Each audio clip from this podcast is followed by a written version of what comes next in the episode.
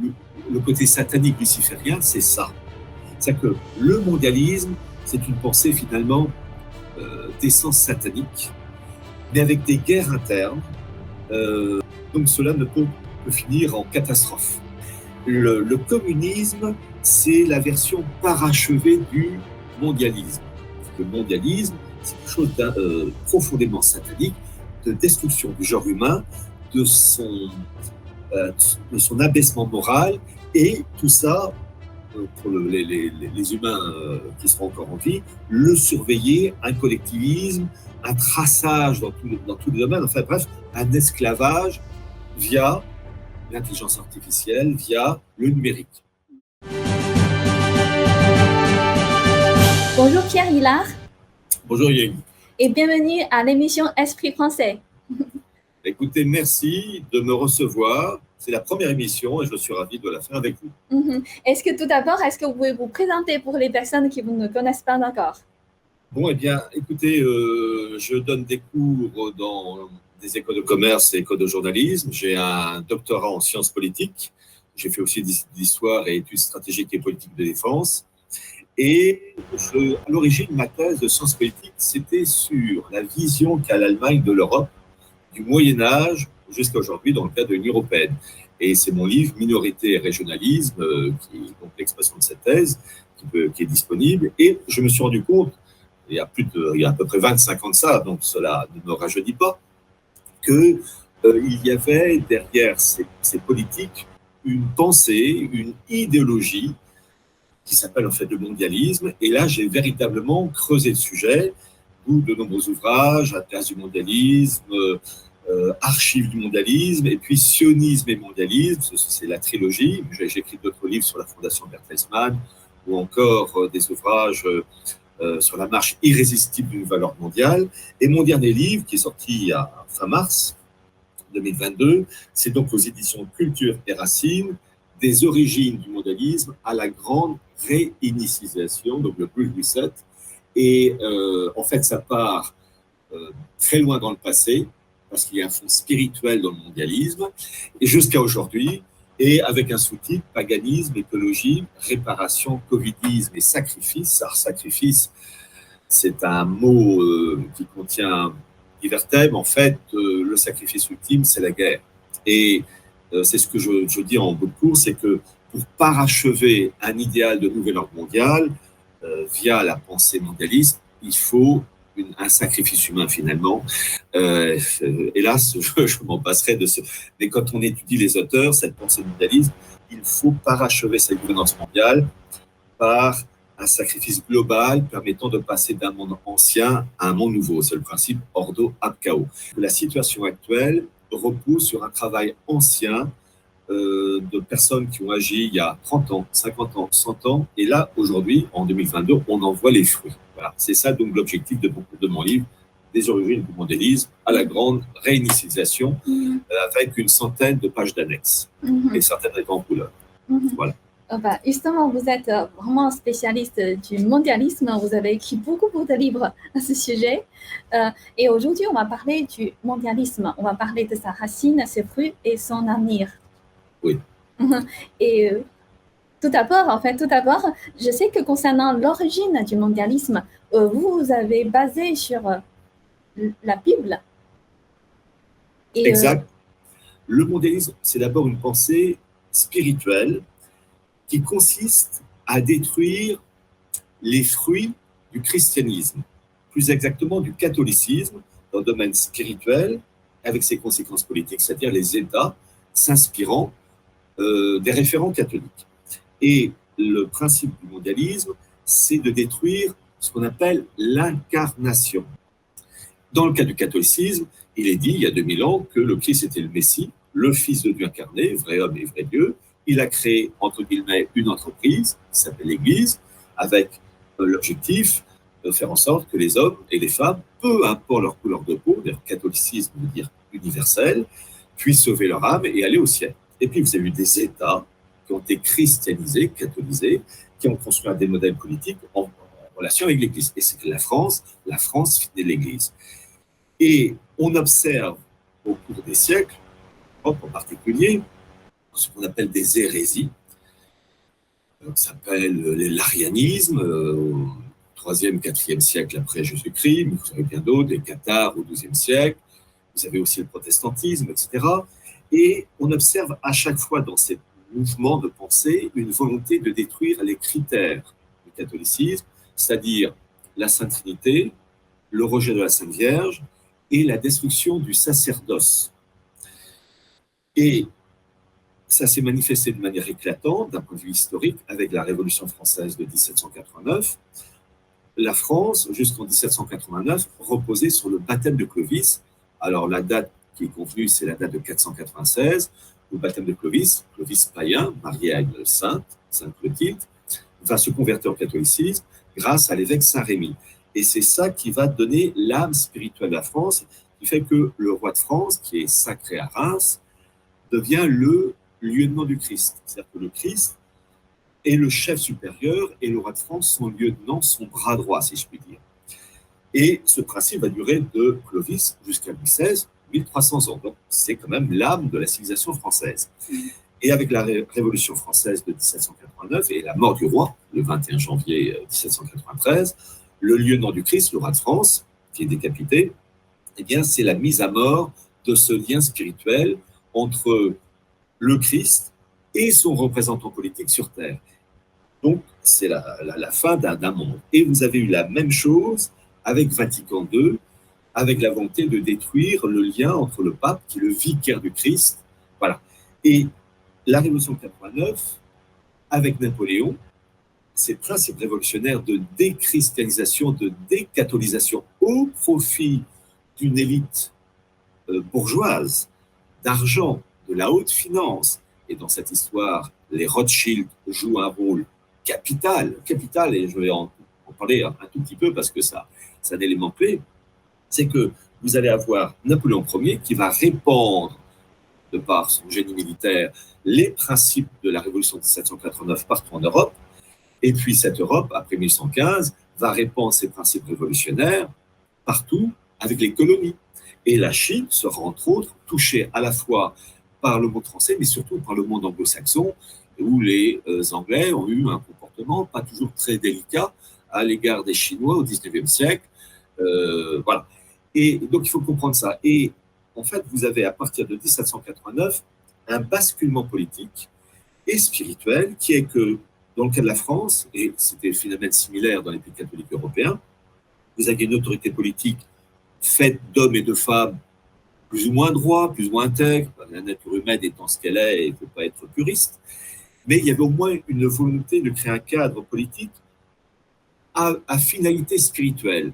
À partir de 1789, et principe qui se répand euh, dans, toute l'Europe, vous avez une élite bourgeoise avec des grandes familles euh, financières, et la plus célèbre, je l'ai cité, c'est Rothschild, qui impose un idéal matériel de jouissance des biens de ce monde lié à un modèle d'organisation dont la finalité est d'aboutir à une gouvernance mondiale. Et quand je dis le rôle de la, de la finance, et en particulier des Rothschild, lorsqu'on lit des travaux de spécialistes comme euh, Fritz Backhaus, qui est, le directeur du musée du judaïsme de Francfort, il explique très bien, à partir des archives euh, Rothschild de Londres, donc en s'appuyant sur des références irréfutables, universitaires, il explique très bien, et je m'en suis servi dans, mon ouvrage, pour dire qu'en fait, les Rothschild ont financé la guerre des Anglais contre Napoléon Ier.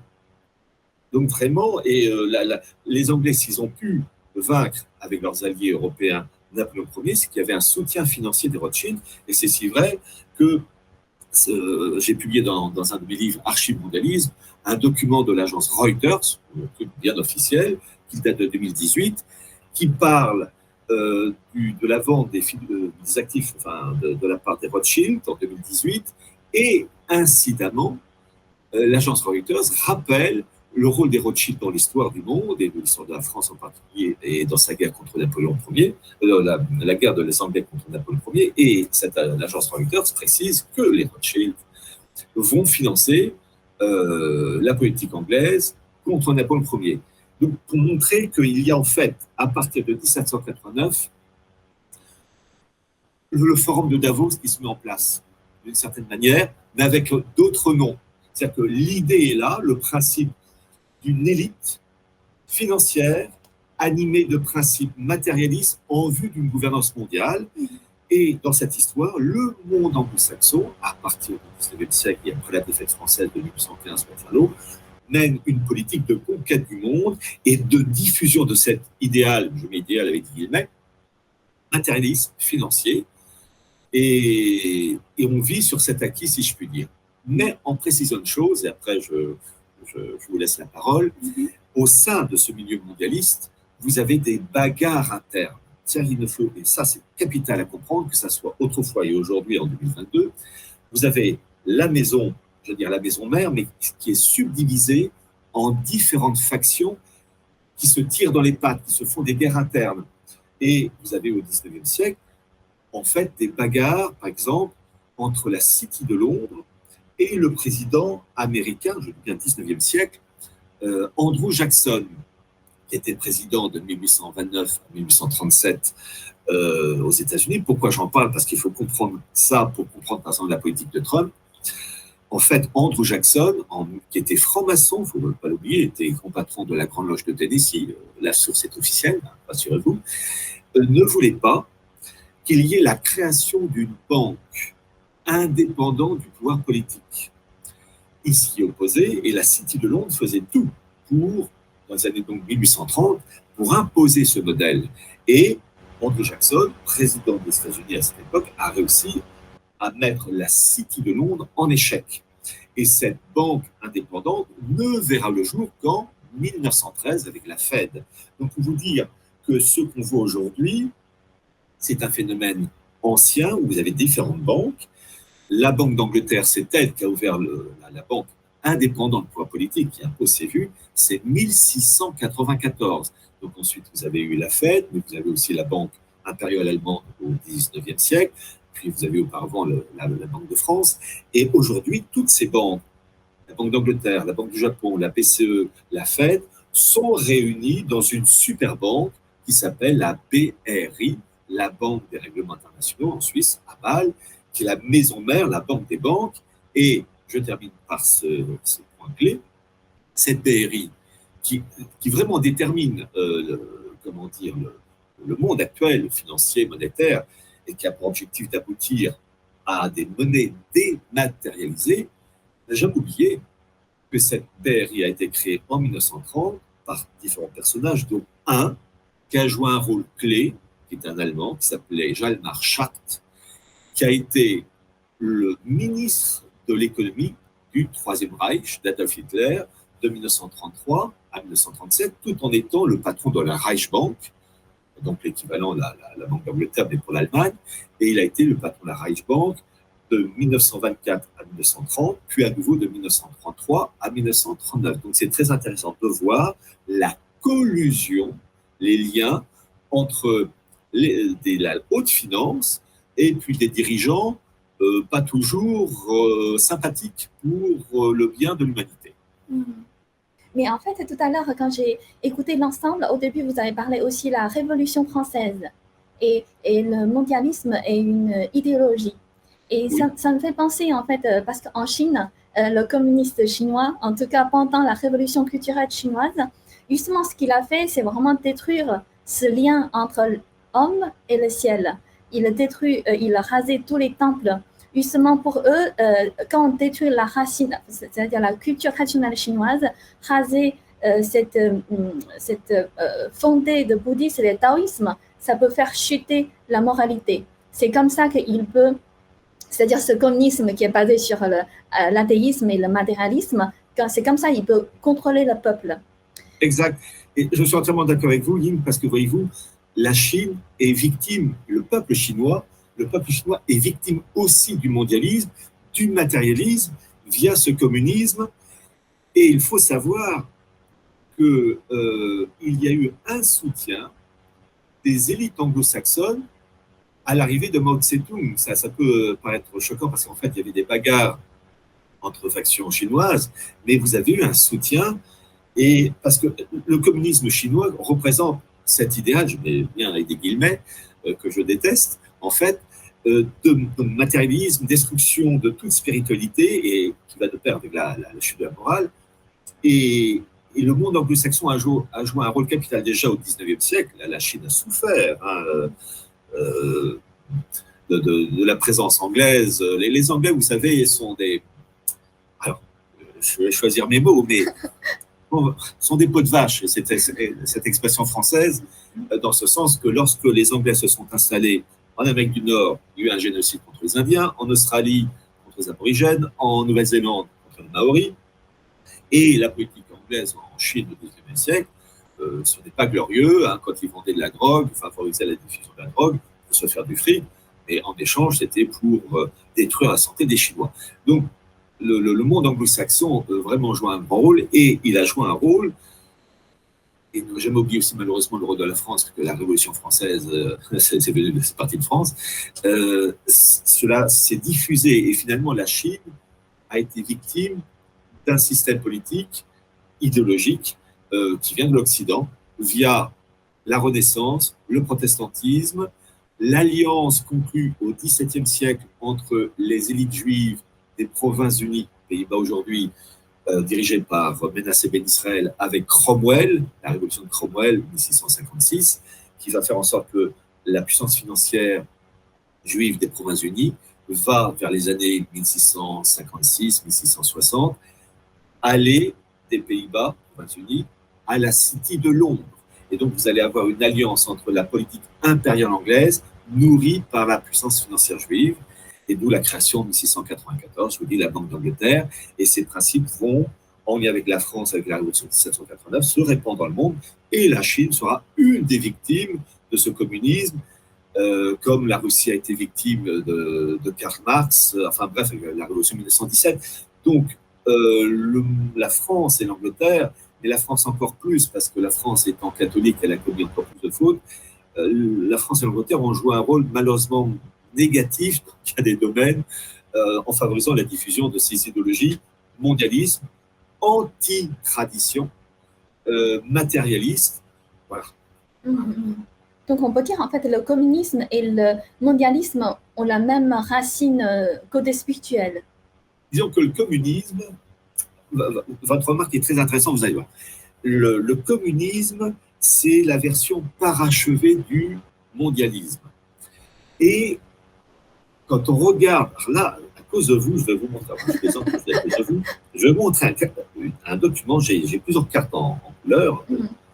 Alors, je vais vous montrer le document, un document qui est un timbre, vous allez comprendre, qui a été émis par la Cité du Vatican en 1985 en l'honneur de Thomas More, auteur de l'ouvrage Utopia, sorti en 1516. Voilà, est-ce que vous voyez ce timbre? Et puis, il y a une autre carte que je vous montrerai, la carte de The Economist. Mm. Mm. Je vous montrerai ça après. Mm. Pourquoi je montre cette, ce timbre? Thomas More. Il y a, Thomas More a été, euh, comment dire, dit des bêtises et fait des bêtises. Il s'est récupéré en se, donc, au début du XVIe siècle, a été ensuite canonisé, il, s'est rendu compte de ses erreurs. Mais avant de se rendre compte de ses erreurs, Thomas More, et vous allez comprendre ensuite avec la Chine, et en fait l'esprit mondialiste, euh, Thomas More a rédigé donc en 1516 un livre qui s'appelle Utopia. Et Utopia est le premier ouvrage de l'époque chrétienne exprimant un idéal de gouvernance mondiale, de matérialisme d'esprit collectiviste ou une égalité sociale où tout le monde est surveillé, euh, tout le monde doit déménager de sa maison tous les dix ans afin de ne pas s'enraciner. C'est très moderne, mais moderne dans le mauvais sens du terme.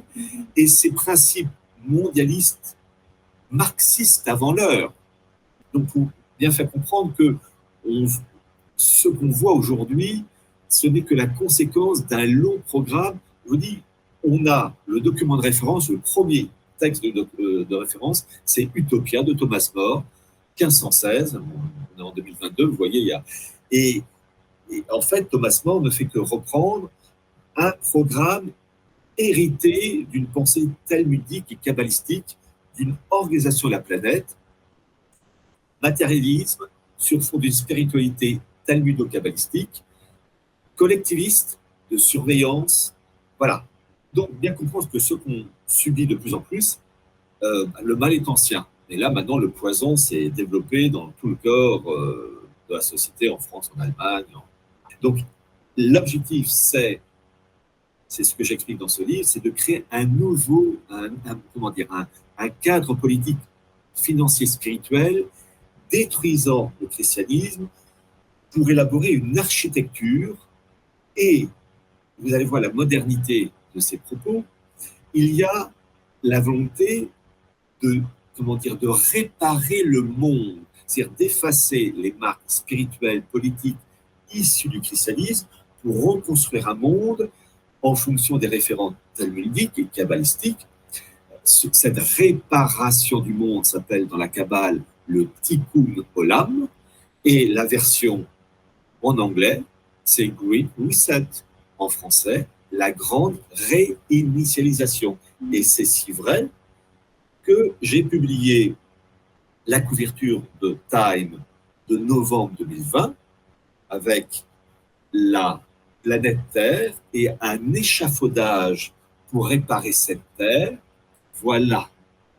Ça s'appelle Reset. En fait, c'est une version kabbalistique qui s'appelle Tikkun Olam. C'est-à-dire qu'il faut réparer le monde pour aboutir à une gouvernance mondiale avec des monnaies dématérialisées, l'identité numérique qui est derrière, le contrôle de toutes les populations, le crédit social. Là, la Chine connaît ça, principe qui commence à s'introduire en France et euh, dans les États européennes. Euh, en Italie et à Pologne, ils ont lancé euh, un début de, de, crédit social sous forme de jeu, mais euh, vous savez, on commence par un petit bout, et ensuite on étend la, la, la, chose. Tout à fait. Ben justement, en fait, les mondialistes aujourd'hui sont euh, organisés et sont euh, coordonnés, c'est-à-dire au-delà d'un pays. Est-ce que cette force mondialiste occidentale sont en train de rejoindre justement le, le communiste chinois? Alors, le communisme d'un point de vue général mm-hmm. et la forme aboutie euh, du, du, mondialisme. La Chine, euh, mm-hmm. la Chine est un modèle. C'est ça. Euh, Brzezinski, qui est mort il y a peu de temps, parlait du modèle chinois avec chaleur. J'avoue que ce n'est pas très encourageant. Mais, comme je l'ai dit tout à l'heure, vous avez des bagarres internes au sein de, ces milieux. Il faut d'abord relever, et je, l'ai fait dans mon livre, euh, des origines du mondialisme, la grande réinitialisation, il y a au moins deux, enfin, énormément d'instituts qui ont noué des liens entre les, milieux mondialistes occidentaux et la Chine. Vous en avez en particulier un qui est peu connu. J'ai publié l'intégralité des membres adhérents de cet institut qui a son siège aux États-Unis, je crois en Californie, qui s'appelle le Berggruen Institute, euh, créé par Nicolas Berggruen. Je crois que son père ses parents travaillaient dans, dans l'art. Et cet institut réunit, d'abord, cet institut a pour objectif de promouvoir la démocratie, mais une démocratie euh, bien particulière, euh, les nanotechnologies, le transhumanisme, l'intelligence artificielle, enfin tout ce qui va avec. Et vous avez des liens, au sein de Bergman Institute, des liens très étroits avec la Chine.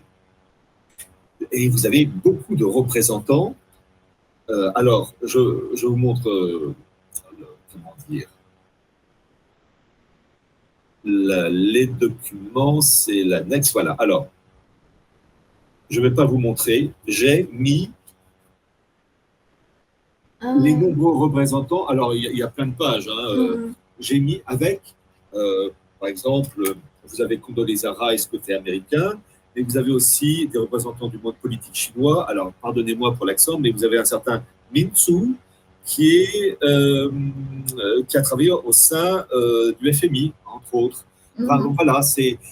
Et, et, donc, ces instituts essaient de coordonner, comment dire, de régler les différents politiques financiers au sein des différentes factions. Bien comprendre que le monde le milieu mondialiste est composé de factions oligarchiques.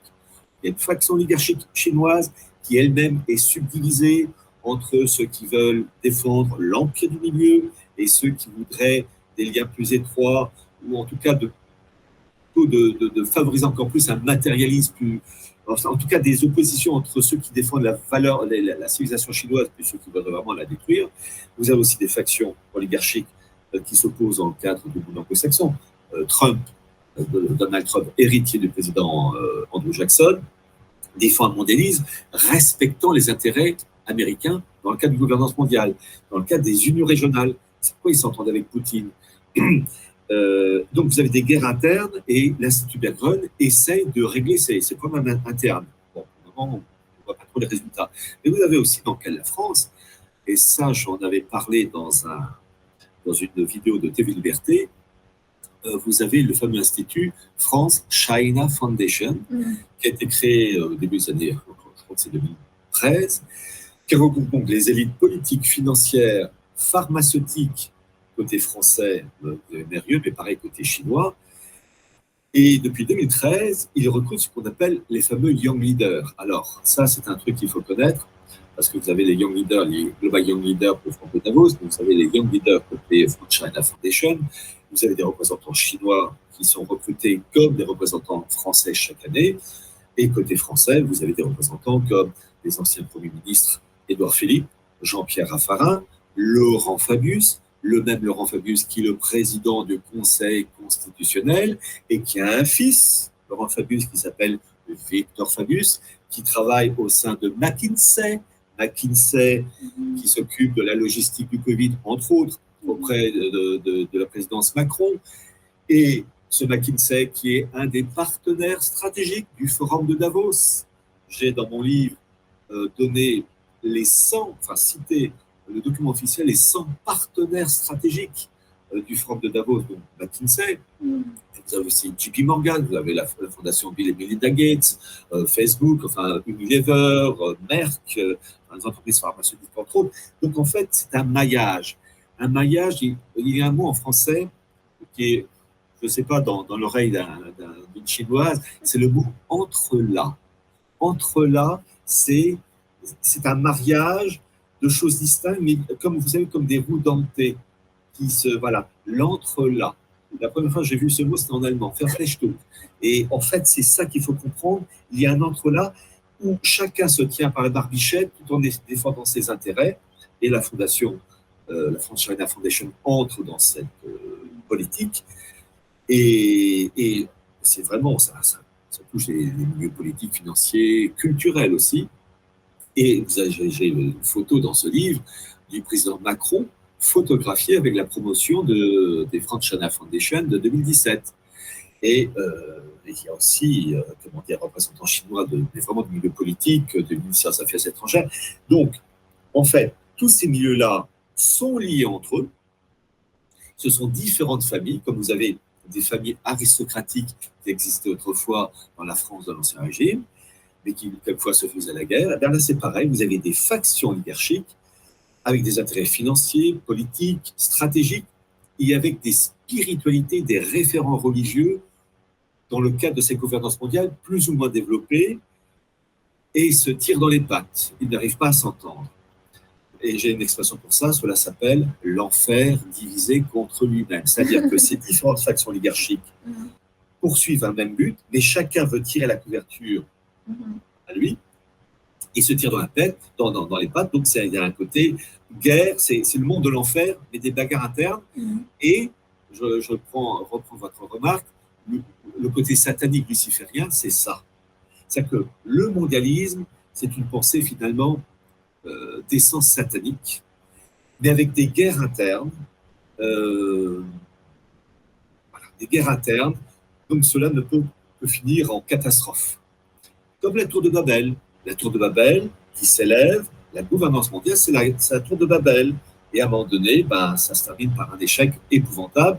Et le problème, c'est que vous, Ying et moi, euh, et tout le monde, on est dans cette tour de Babel. Et quand elle va se casser la figure, avec la crise financière qui arrive, le crack financier, l'euro qui est en très mauvaise euh, position, le dollar aussi, puisqu'il faut rappeler que ce qui se passe actuellement, c'est en fait pour détruire le dollar en faveur d'une monnaie euh, mondiale dématérialisée et que la Chine, dans cette histoire, joue un rôle très très important dans le cadre euh, des monnaies numériques que la Banque centrale, la Chine a lancé en février de cette année, le premier modèle de yuan numérique, et que l'euro prend la suite, le dollar aussi.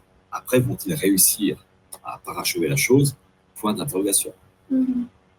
Mais euh, la mission de Lucifer est pour tirer les gens vers, vers l'enfer et pour détruire l'humanité. Détruire, en fait, l'œuvre de Dieu. Hum. Voilà. Et tous les humains sont concernés, peu importe leur couleur de peau. On est dans le même bateau. Donc, c'est le but final euh, du mondialisme Le mondialisme est intrinsèquement pervers. En fait, c'est l'expression, je, plagie l'expression euh, du papillon, ce qui avait parlé du communisme comme un système intrinsèquement pervers. En fait, le communisme n'est que l'expression du mondialisme. La maison mère, c'est le mondialisme mondialisme représente euh, ces différentes euh, idéologies qui reposent toujours sur le même principe, avec simplement un papier d'emballage qui change. Mhm. Et c'est intrinsèquement pervers, euh, anti-humain. Tout est fait pour, en fait, la finalité, c'est de détruire le genre humain en nombre, enfin en quantité et en qualité. En quantité, l'objectif, c'est de réduire le, je mets des guillemets, le cheptel humain, mhm. et c'est dit de la manière la plus officielle possible. Vous avez, euh, je cite dans mon livre des origines du mondialisme, euh, le fameux article du journal Le Monde de 2010 qui parle de la volonté de réduire l'humanité euh, parce qu'on est trop nombreux. Tout ça en lien avec la nature, parce que la nature étant, selon eux, en détresse à cause de la présence humaine, il faut détruire le, le, le cheptel humain et on peut se poser des questions sur la politique vaccinale euh, avec euh, Albert Bourla, vu que ces vaccins ne sont pas encore, la phase 3 n'est pas encore terminée. Euh, donc, bien comprendre qu'il y a une volonté de détruire, puis d'un point de vue qualité aussi, par une déstructuration des cerveaux.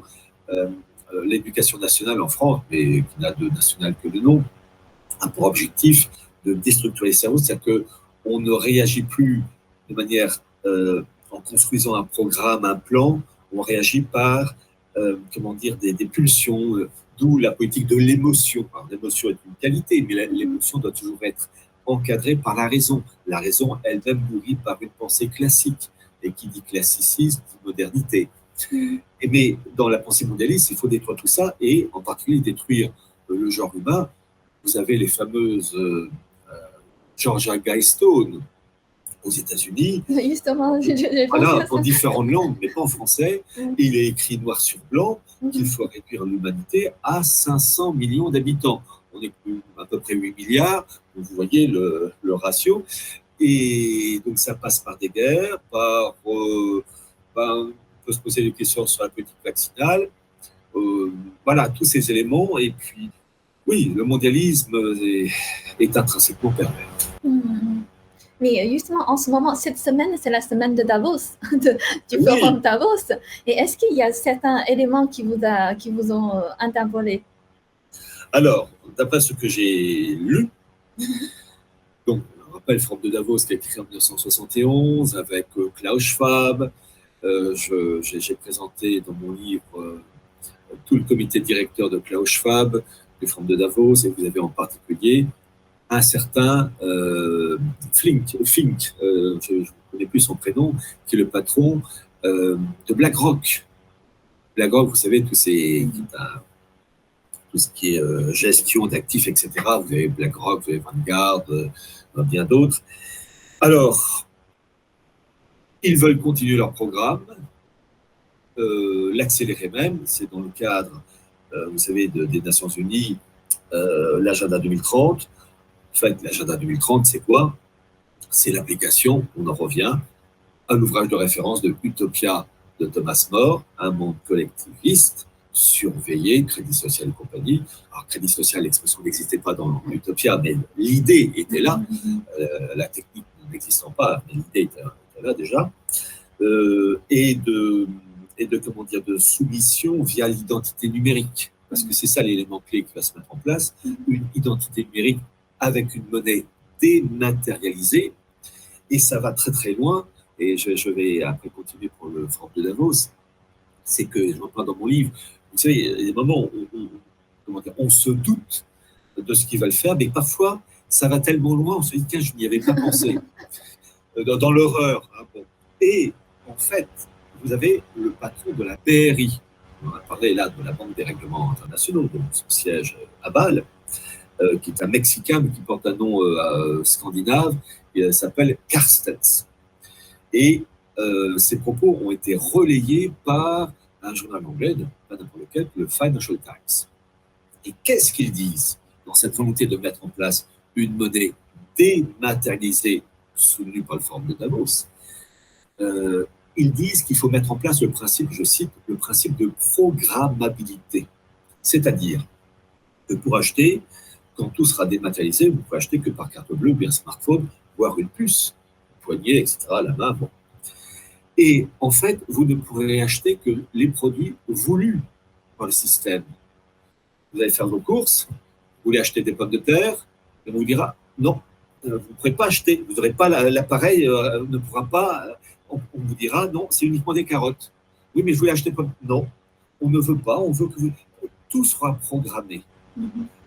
Je, parlais des fruits et légumes, de la nourriture, mais ça sera pareil. en fait, l'affinité du programme, c'est, comment il s'appelle, Klaus qui l'a bien dit, et redit, lui, ses, compères, Là, actuellement, euh, c'est le 26 mai que s'est terminé le, comment dire, la réunion de. La, finalité, c'est euh, pour 2030, c'est prévu pour 2030, un peu avant, peut-être un peu après, peu importe, c'est vous ne posséderez rien et vous serez heureux. Et en fait, c'est le programme d'Utopia, c'est le principe collectiviste mm-hmm. euh, du, modèle chinois ou mm-hmm. de la révolution bolchevique de 1917. C'est le même principe, avec la technique en plus qui est, et là Schwab l'a bien dit, la fusion de nos identités physiques, biologiques et numériques. C'est-à-dire que euh, l'homme sera connecté via l'intelligence artificielle, le numérique, etc., à un réseau informatique qui fera que on ne sera plus humain. Et c'est là où il y a le fond de spiritualité, c'est de faire en sorte que l'être humain se fonde se fondre dans un grand tout spirituel qui est en lien avec la gnose. La gnose qui est la connaissance et qui dit ceci, que l'être humain, vous, moi, tout, tout le monde, nous sommes des parcelles du divin et grâce à la science, euh, nanotechnologie, intelligence artificielle, etc., on puisse remonter à la maison mère, à la source divine pour se fondre dans un tout divin alors que dans le christianisme, vous, moi, tout n'importe quel humain, on est marqué par le péché originel et on ne peut s'élever vers Dieu que par une grâce donnée par Dieu via euh, confession, etc. Donc, ce sont deux mondes qui s'opposent et là, le Forum de Davos ne fait qu'accélérer le programme, l'encourager, mais, et c'est la, situation actuelle, c'est que vous avez, comme je l'ai dit, des bagarres internes au sein du monde de Davos, en particulier avec la Russie. La Russie pour le moment, la Russie de Poutine ne rejoint pas euh, les principes promus par le Forum de Davos, par Klaus Schwab. Alors, doit-on croire que les gentils, c'est le monde russe, et les méchants, Forum de Davos?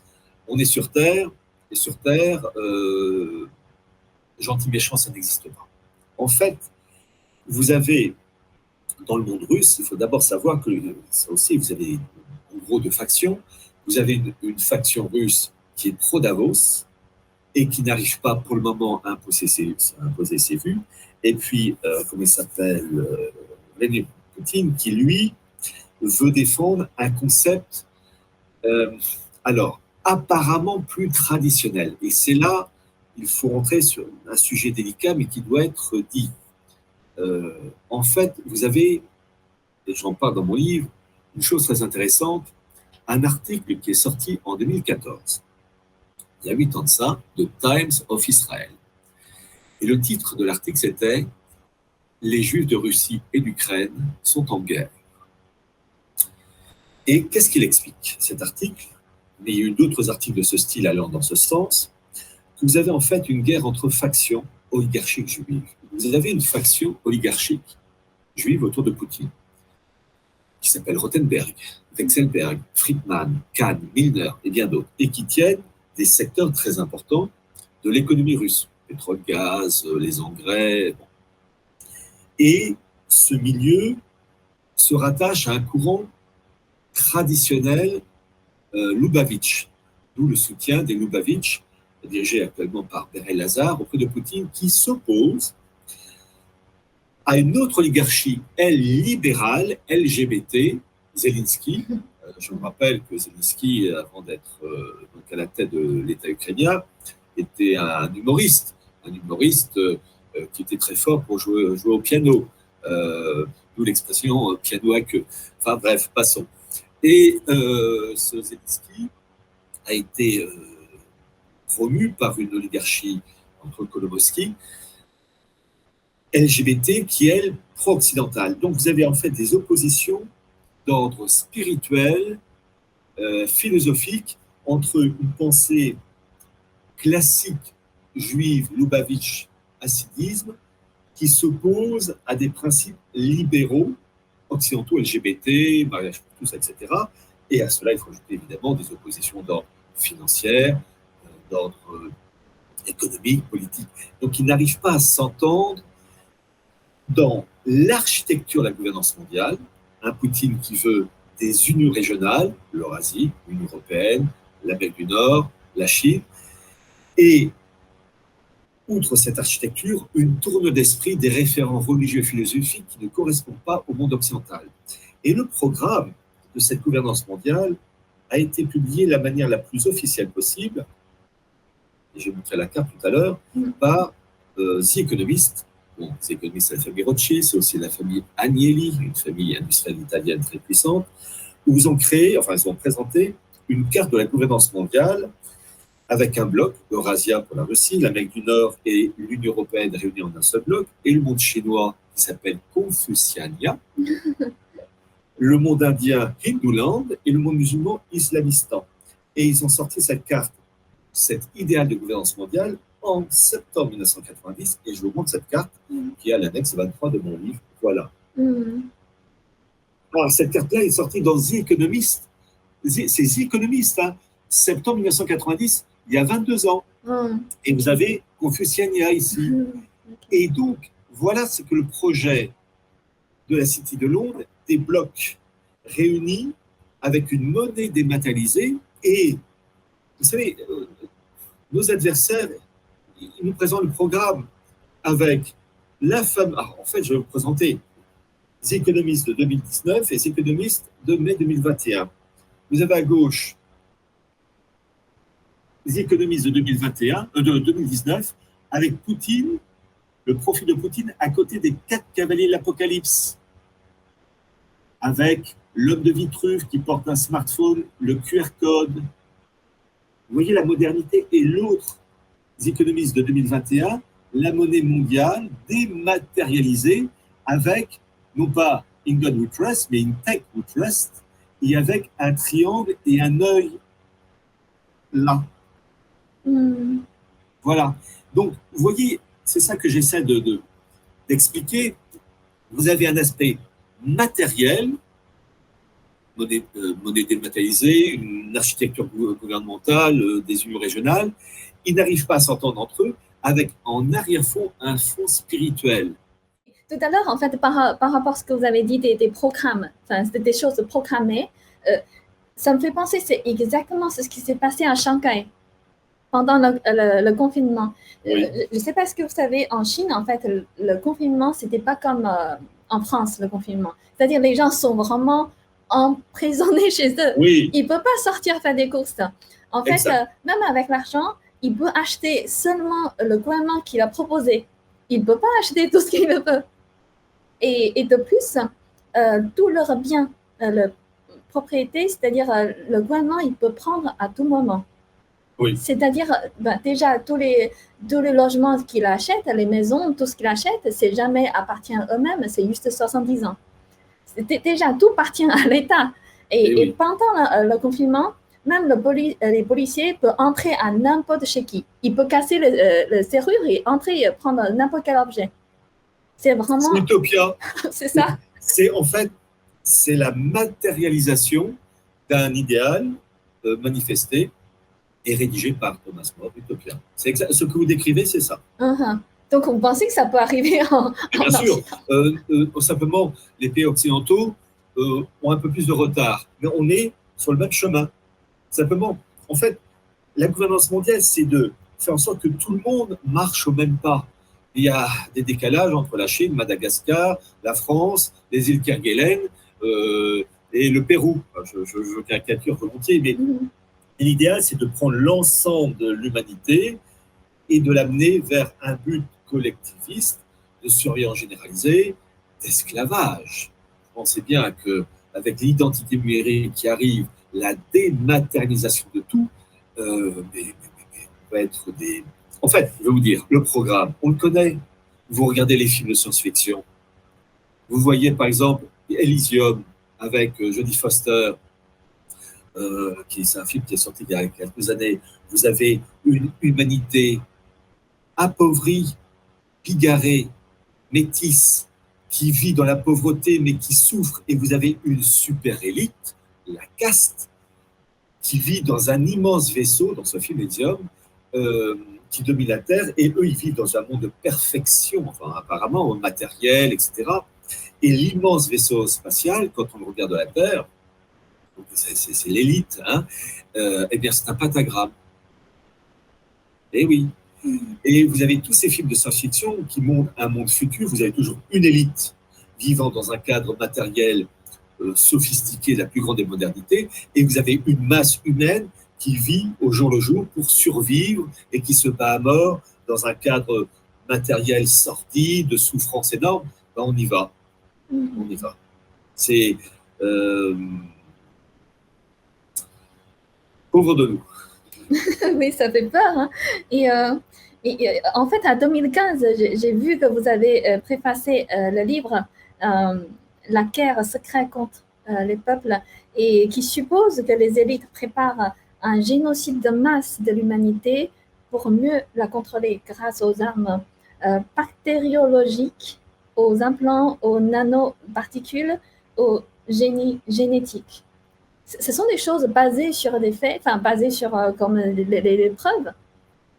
Bah, vous savez, comme j'ai dit tout à l'heure, le fond de la spiritualité, il faut un sacrifice expiatoire pour aboutir à cette idée de gouvernance mondiale, et il faut sacrifier le genre humain, enfin une bonne partie, Georges Gaissot en particulier le, dit bien, pour réduire à 500 millions d'habitants, et il faut donc, euh, via les guerres, via je vais, vous donner une réponse, mais bien précise. Euh, il faut, dans leur esprit à ces gens-là, et après je vous donne un autre exemple, aboutir à une destruction de l'humanité pour passer à l'étape supérieure, Ordo chaos.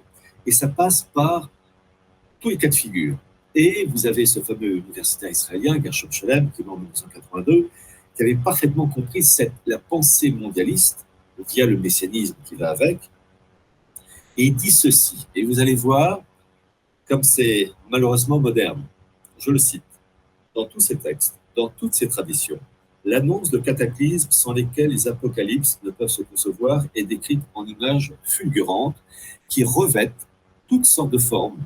Guerre mondiale, révolution, épidémie, famine, catastrophe économique, avec le crack économique qui arrive, mais aussi apostasie, profanation du nom de Dieu, oubli de la Torah, et rejet de tout ordre moral allant jusqu'au renversement des lois de la nature. LGBT, quoi. Donc, et dans leur esprit à eux, de ces mondialistes, cela, cela s'appelle les souffrances de l'enfantement. Quand une femme est sur le point d'accoucher, c'est quand même douloureux. Sauf avec la péridurale, d'après ce que me disent mes sœurs. Bon, bref. Euh, quoique, c'est quand même pas une partie plaisir.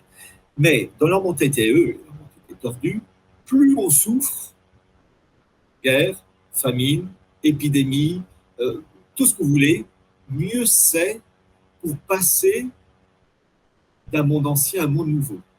Et ils ont une expression, ils en ont même deux. Mm-hmm. Ils appellent cela la rédemption par le péché ou le saint péché. Plus on fait mal, plus il est tordu et vicieux, mieux c'est. Et donc, les souffrances de l'enfantement, plus ces souffrances de l'enfantement via famine, épidémie, euh, catastrophe économique, financière, plus elles sont importantes, plus on arrive à cet idéal. Mm-hmm. Et sur fond de spiritualité, et en particulier dans mon livre Chronique du mondialisme 2010-2020, j'ai publié un document euh, de Microsoft, donc Bill Gates, je rappelle la fondation Bill et Melinda Gates, ils soutiennent entre autres le Front de Davos, avec JP Morgan, McKinsey, etc. Eh bien, il a, euh, la fondation Gates a déposé un brevet Microsoft pour contrôler l'activité corporelle du genre humain, hein, l'activité de la chaleur, etc. Le numéro du brevet, je parle bien du document original officiel. Le numéro du brevet, c'est 06 06 06 6 6 6, qui est la marque de la bête. Il n'a pas mis 07 2 4 8 10 4 57, non, c'est 6 6 6. Et c'est pourquoi je répète, pour ceux qui veulent nous entendre et qui, sont curieux, qu'il faut jongler en permanence entre des aspects matériels, physiques, économiques, politiques, stratégiques, avec la spiritualité qui est derrière et qui est d'essence satanique. Le mondialisme, c'est quelque chose euh, profondément satanique, de destruction du genre humain, de son, euh, de son abaissement moral, et tout ça, euh, pour les, les, les, humains qui seront encore en vie, le surveiller, un collectivisme, un traçage dans, tout, dans tous les domaines, enfin bref, un esclavage via l'intelligence artificielle, via le numérique. Donc c'est pas terrible. Mm-hmm. Mais selon euh, l'Apocalypse de, de, Bible de Saint Jean, est-ce qu'avec euh, la guerre, euh, la Covid aussi, la famine bientôt qui va arriver, on, a, on, est vers... alimentaire. C'est ça. Donc on, on est vers la fin des temps. On est non ah, on s'en rapproche, mais je vais vous dire, ce n'est pas la fin du monde que vous allez connaître. Mm. C'est la fin d'un monde. Parce que nos ennemis, ils vont gagner des batailles, mais ils ne gagneront pas la guerre. Parce que, comme je l'ai dit tout à l'heure, notre chance, ils sont divisés en factions diverses et se tirent dans les pattes, ils s'opposent. Donc, ils s'autodétruisent. Le problème, c'est que nous, on est avec eux. Donc, il y a quand même. Euh, voilà. Mais il n'y a pas, euh, comment dire, un chef unique. Il y a des subdivisions. Et si on a un esprit chrétien, il faut savoir que le mal ne peut pas avoir le dernier mot. Ça, c'est, c'est, dire c'est le, c'est la chose qui apaise. C'est-à-dire que le mal ne peut pas avoir le dernier mot. Il gagne des batailles, il ne peut pas gagner la guerre. Mais c'est à nous, vous, grâce à votre euh, à cet entretien, et je vous remercie encore de m'accueillir, c'est à des personnes comme vous, moi, etc., et bien d'autres, d'être conscients de ce que veulent faire nos, nos ennemis, euh, comment dire, de diffuser l'information, prévenir, et vous aurez évidemment toujours des hommes et des femmes qui ne voudront pas voir la réalité, bon, tant pis pour eux, mm-hmm. et vous avez des personnes qui sont soucieuses de connaître les coulisses et qui vont se réveiller et qui, dans leur vie de tous les jours, agiront pour mettre les grains de sable qui empêcheront la mécanique mondialiste d'aller jusqu'au bout. Mm-hmm. Je, crois, je crois beaucoup à cette méthode de diffusion d'informations à partir de preuves et je crois aussi, et là l'être humain a une caractéristique, c'est ce qu'on appelle l'instinct de survie, qui fait que lorsqu'on commence à avoir du mal à manger, parce qu'il y a une pénurie alimentaire qui, plus est organisée, qui est voulue, lorsqu'on a des problèmes en tout genre pour terminer les fins de mois, eh bien, il y a un instinct de survie qui fait que on a envie de lutter, on a envie de comprendre, on a aussi la rage à l'égard de ceux qui sont à l'origine de nos mots, M-A-U-X. Mm. Et donc, dans le malheur, bah, on souffre, mais on est beaucoup plus, comment dire, euh, actif pour réagir. Lorsqu'on a tout, quand on a un frigidaire bien rempli, quand on peut chauffer son appartement sans problème, quand on peut avoir une vie matérielle euh, douce, ça ne fait pas un guerrier. La personne, quand elle a faim, quand elle n'arrive plus à se vêtir, quand elle ne peut plus donner à manger à ses enfants, l'homme, en général, enfin l'homme et la femme, ils se rebellent et ils sont prêts à se battre. Et pour cela, il faut malheureusement souffrir. En fait, l'instinct de survie n'est que le reflet, la conséquence d'une euh, détérioration de la situation matérielle qui oblige l'homme à sortir de ses gonds et à lutter. Et c'est triste à dire, mais il n'y a que le malheur. Je, dis toujours, je l'ai même écrit dans ce livre, en fait, il faut la guerre du feu et Mad Max. La guerre du feu, vous savez, c'est le, côté primaire de, de, la préhistoire, où les hommes luttent pour euh, avoir un, comment dire, de la braise, pour obtenir le feu. Mhm. Et Mad Max, le film avec Mel Gibson, je crois, vous avez des, des bagarres, des guerres euh, dans un cadre fou, matériel, moderne. Et c'est la, la, réunion de ces deux éléments, ce sont ces éléments-là qui vont réveiller l'instinct de survie et de lutte. Mhm. Voilà. Mais c'est triste à dire, il faut que le malheur surgisse pour réveiller les gens. Quand le frigo est vide, les gens gueulent. Tant que l'estomac est rempli, ça va. Le frigo est vide, les gilets jaunes, c'est ça. Vous savez, euh, il y a des années, des années de ça, on me disait, mais, mais les gens, ils vont réagir comment? Et quand? À chaque fois, je disais, quand le frigo sera vide. Ben, les gilets jaunes, c'est ça. Ça, le fait que la France et les États européens, ça ne concerne pas que la France, ont subi une invasion migratoire qui fait que l'âme de nos pays, ce qui faisait la France, l'Italie, ça disparaît. Donc, l'Européen se rend compte des choses qui n'est plus comme avant. C'est un ensemble. Et en fait, euh, l'objectif du mondialisme, c'est de créer un mélange de toutes les populations. Pour créer, pour détruire les racines. Plus de peuples chinois, plus, de peuples français, allemands, espagnols. C'est créer une bouillie. Et c'est le fondateur de la Pan-Europe, qui s'appelait Richard de Kounanov-Kellergy, qui est mort en 72, je crois, euh, qui a joué un grand rôle dans le mondialisme, euh, qui disait dans un livre sorti en 1925, qui s'appelait Practischer Idealismus, littéralement idéalisme pratique, qu'il fallait créer, je cite son expression, une race synthétique. C'est-à-dire euh, un mélange complètement, enfin bref, de déracinement complet. Et je rebondis, je vous ai cité la Pan-Europe. Pourquoi? Parce que j'ai cité en particulier dans les annexes 1 et 2 de mon livre les représentants de la Pan-Europe France, vous aviez Jacques Chirac, vous aviez, euh, vous aviez Alain Juppé, Michel Barnier, Hélène Carrère d'Ancos et un certain Raymond Barre. Raymond Barre qui a été dans les années, euh, euh, Premier ministre dans les années 70. Et pourquoi Raymond Barre, membre de la Pan-Europe Il a été dans les années 80 aussi membre du comité financier du Forum de Davos avec un certain Elliot Trudeau, euh, à l'époque ministre du Canada, qui est mort et c'est son fils actuellement Canada. Et ce groupe financier dirigé par Raymond Barre, dans le code de Davos, était là pour faire avancer la machine mondialiste.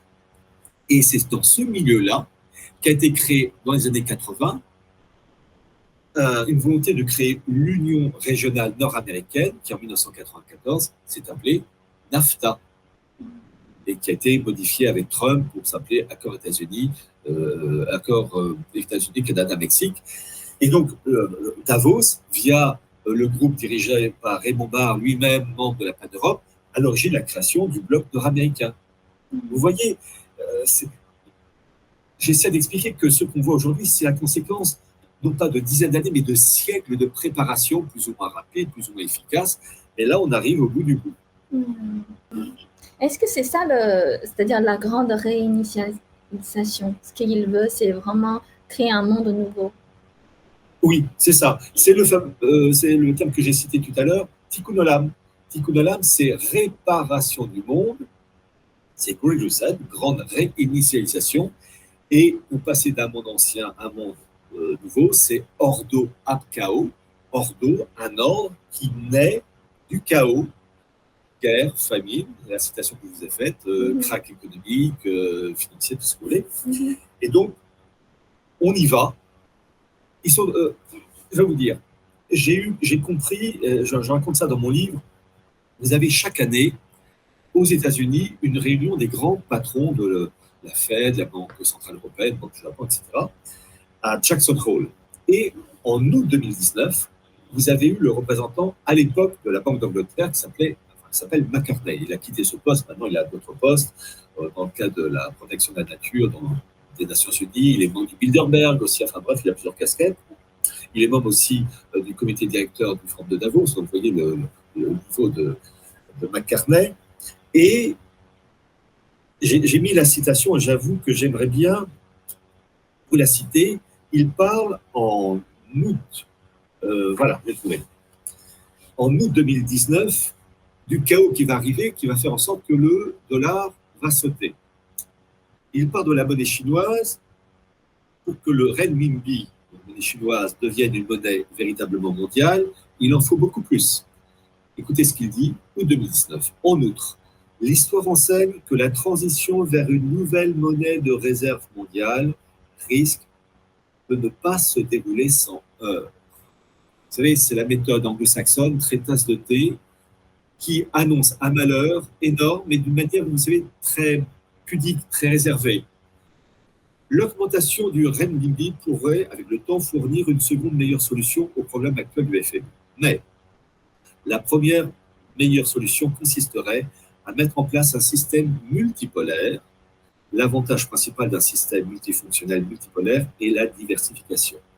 Et dans son esprit, il faut mettre en place, je le cite, une monnaie hégémonique synthétique. Et en fait, c'est la monnaie dématérialisée et la Chine dans cette histoire et la figure de proue, même si l'Angleterre euh, a, a, à l'origine, je crois que c'est l'Angleterre, la Banque d'Angleterre qui avait lancé le projet d'une monnaie dématérialisée, mais c'est la Chine, je crois à partir de février de cette année, 2022, mm-hmm. qui a lancé le, programme. Et l'euro, pour la suite, je crois que pour l'euro, euh, ils doivent mettre ça en place à partir de juillet, enfin l'été 2023, mm-hmm. euh, pareil pour le dollar. Donc en fait, on voit, bah, il faut d'abord casser le monde ancien, le détruire, d'où, d'où, à cause de vous, je suis obligé de vous montrer. Je vais montrer. Mm. Euh, je vais, d'abord cacher. Je vais vous cacher ça. Mm. Vous avez The Economist mm. qui, en 1988, a présenté la couverture, je veux dire 1988, du, de la monnaie mondiale, le phénix naissant d'un brasier où le dollar est détruit. Soyez prêts pour la monnaie mondiale. Alors, ils avaient prévu ça pour 2018, enfin à l'horizon. Et vous avez les Jeux Olympiques de Londres en 2012, regardez, vous avez le phénix qui surgit d'une surface covidienne qui ressemble au virus du Covid. Et vous avez le FMI,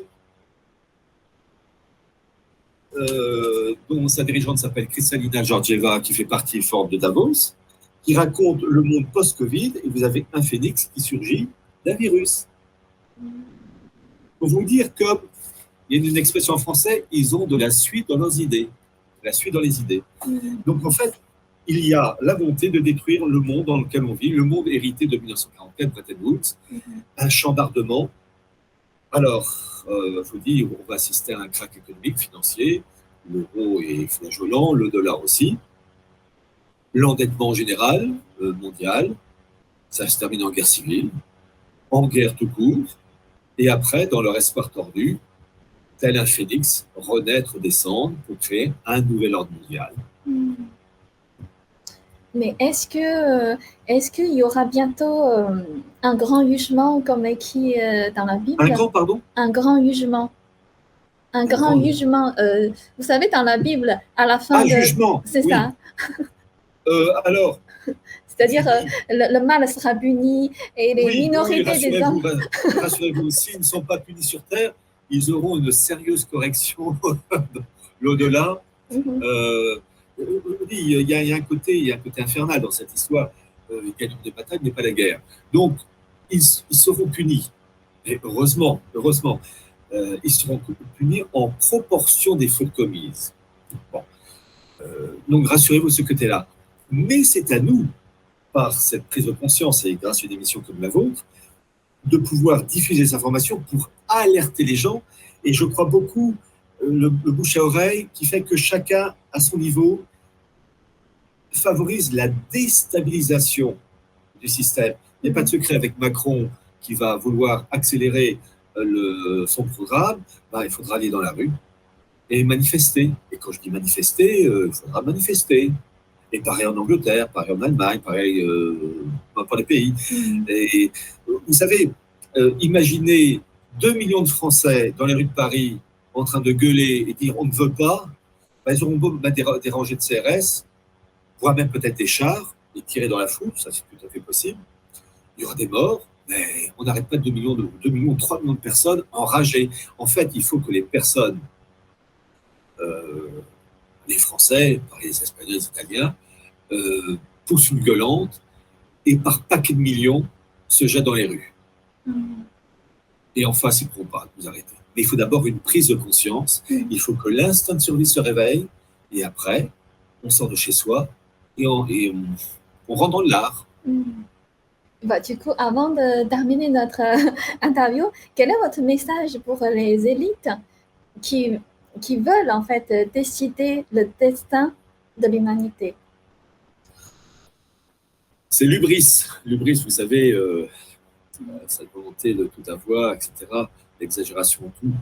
Euh, bon, euh, je leur dis d'avance, vous aurez la peau de certains, comme moi ou d'autres, tout à fait possible, mais soyez assurés, vous, l'élite, enfin, ce qu'on appelle l'élite, en fait, une élite tordue et vicieuse, vous ne gagnerez pas cette guerre, vous allez payer cher, et euh, il n'est pas interdit d'imaginer, et ça aussi c'est un espoir, que parmi tous ces gens tordus, vicieux et ultra-puissants, il y ait quelques-uns qui prennent conscience de leur erreur, se révoltent et se rangent de notre côté. Il ah, ne faut pas trop rêver non plus, mais il suffit de quelques-uns, vous savez, il y aurait 1 ou 2% à se révolter au sein de ces élites, ça peut faire basculer euh, bien des choses, et euh, j'ai cet espoir, et euh, même si la situation est absolument accablante, j'ai terminé mon livre en disant, la roue tourne la retourne, c'est-à-dire qu'ils n'auront pas le dernier mot. Merci beaucoup, Pierre. Merci beaucoup, Yves, de m'avoir accordé, de m'avoir invité à votre émission. Merci infiniment.